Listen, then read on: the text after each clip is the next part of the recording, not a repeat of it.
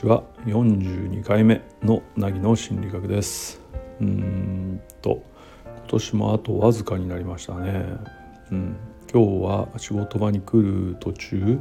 人が随分少ないなっていう感じがしました、うん。えー、多くの会社があ今日あたりから休みに入り始めているのかなという感じですが皆さんもう休みでしょうかね、うん、僕は今日明日と仕事をしたらあお休みに一旦入りますということでね、えー、このまま無事行ってくれるとありがたいという感じです。うん、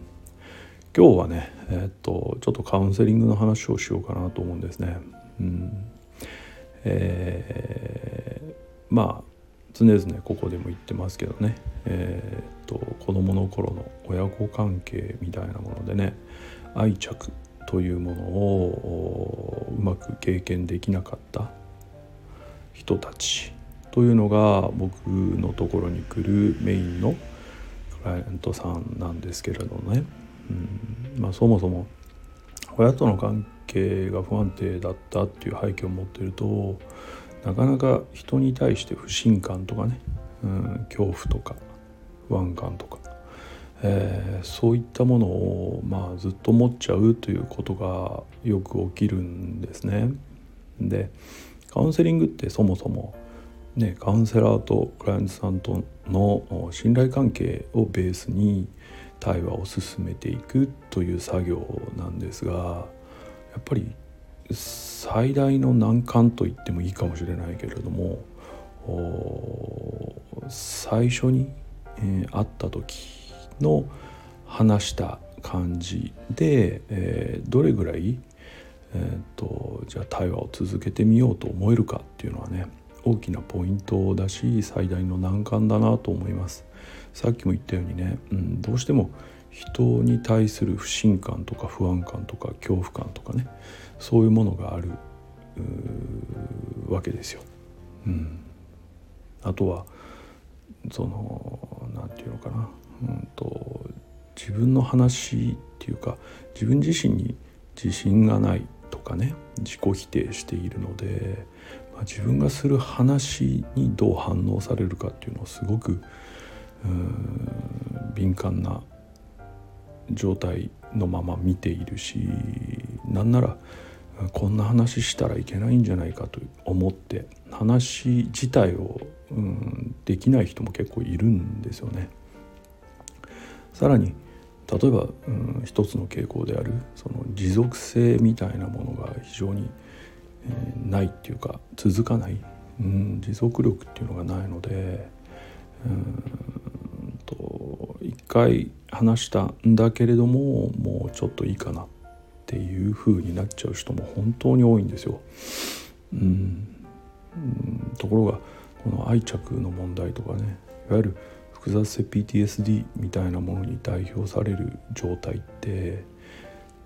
長い間継続的に安心できる状態をベースに対話を続けるというのが一つ重要になってくるんですよね。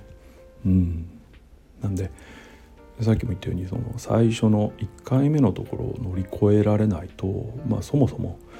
うんと何かいいことが起きるっていう可能性はほとんどないというまま終わっていくということかなとは思います。まあ、ただこれはまあねそういう界隈ではもうあらゆる学者さんや精神科医さんが指摘している部分なのでねまあやっぱり難しいんだろうなというのは僕自身の中ではあってだからうんその1回でやっぱりついえてしまうみたいなことが起きた時にね、うん、もっとうまくやればよかったみたいなことはあんまり思わないようになりましたね。うんそもそもこういう傾向なのだから仕方ないよねっていうふうに思うようにはなってますし、まあ、要はそれを乗り越えてくる人としか対話は続かないわけだから、うん、どちらかというとうん、続いている人に、まあ、できるだけエネルギーを注ぐしかないなっていう割り切りは一つ持てるようにはなっているかなと思います。うん。で最初にまあ必要なのでねえっと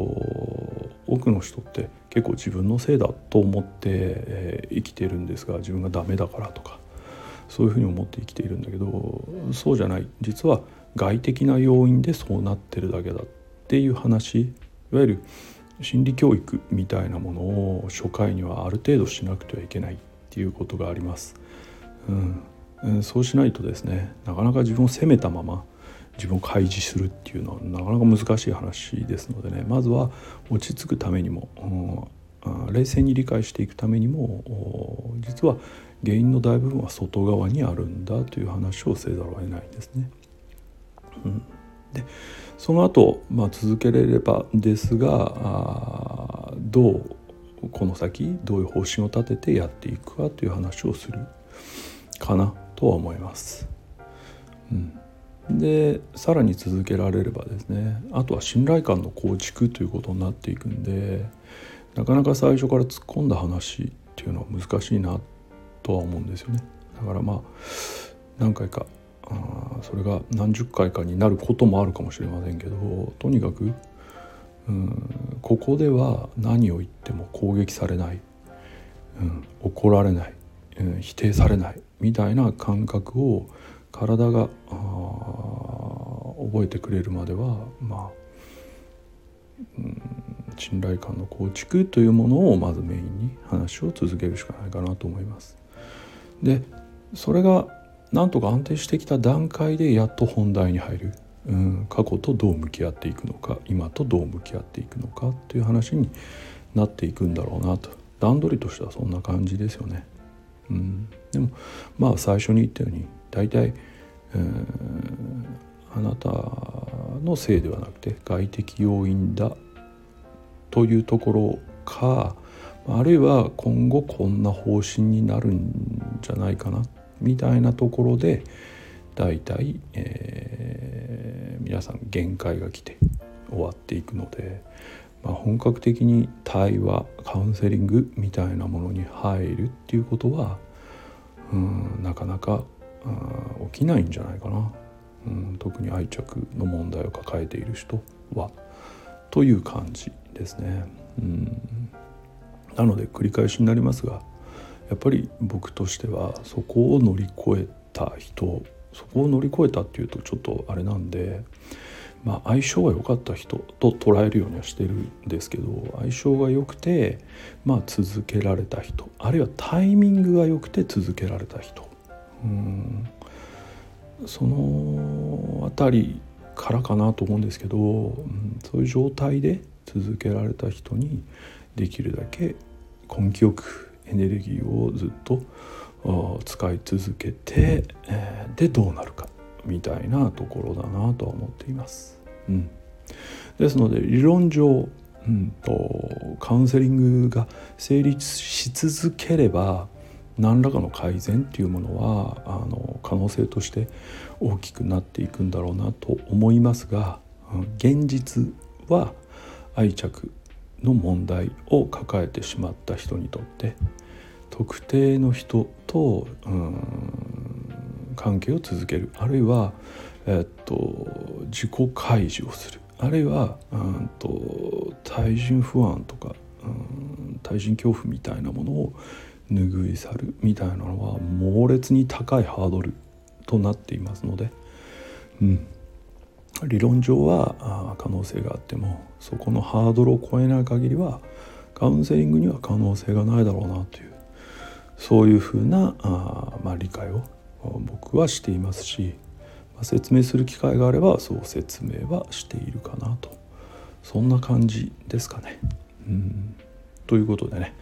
えー、今日はあの愛着の問題を抱えている人に対するカウンセリングの可能性みたいなことをまあ、現場サイドの立場から話をしてみました。うんえー、とまあ難しいんですよ本当に、うんうん、だから別にカウンセリングが万能ですとかねそういう話を言うつもりはないんですが可能性がない場所ではないので、うん、こんな話もたまにはいいかなとそんな風に思った次第です。ということでここまで聞いていただいてありがとうございました。またお会いする日までお元気で。